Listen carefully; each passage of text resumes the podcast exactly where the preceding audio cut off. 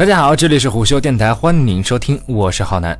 三月二十七号，想必很多人都在等着微信的例行更新。这次例行更新后，iOS 上微信六点五点六的版本呢，更新日志描述为解决了一些已知问题。没成想，这个例行的版本更新却制造了一些未知问题。我们发现，在群组和对话中，在对话界面点击右上角头像进入聊天详情，聊天文件功能消失了。聊天文件功能是将群组或对话中传输过的文件及照片以缩略图方式列出，可以非常便捷直观地查找和定位聊天过程中出现的某张照片或者是某个文件。这次的微信版本更新将这个功能移除了。这个功能的移除在网上造成了轩然大波，网友纷纷表示理解不能，并纷纷喊出“还我旧版”的口号。为什么大家对聊天文件功能的下线如此敏感呢？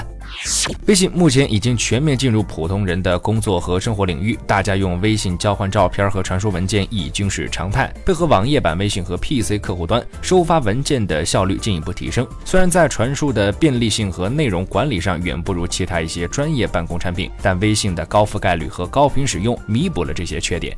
其实，微信还保留了聊天文件功能的另一个入口，在对话中点开任意照片，点击右上角的积木图标，还是可以进入聊天文件列表的。但是群众说：“我不管，我还是要骂，瞎改什么？”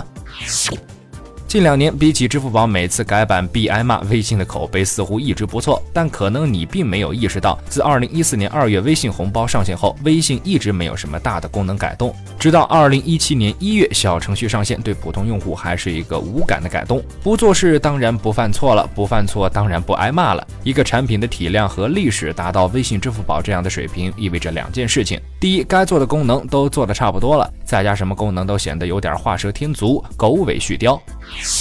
第二，任何对于常见功能模块的变化，都会因用户习惯的改变引起用户的骚动。支付宝挨骂就是出于用户对这种不本分的反感。微信这样产品的悲哀之处在于被过于广泛的用户覆盖捆住了手脚，并且从使用场景而言达到了产品模型的天花板。任何高大上或者激进的改动，都会令一部分用户反感甚至离去。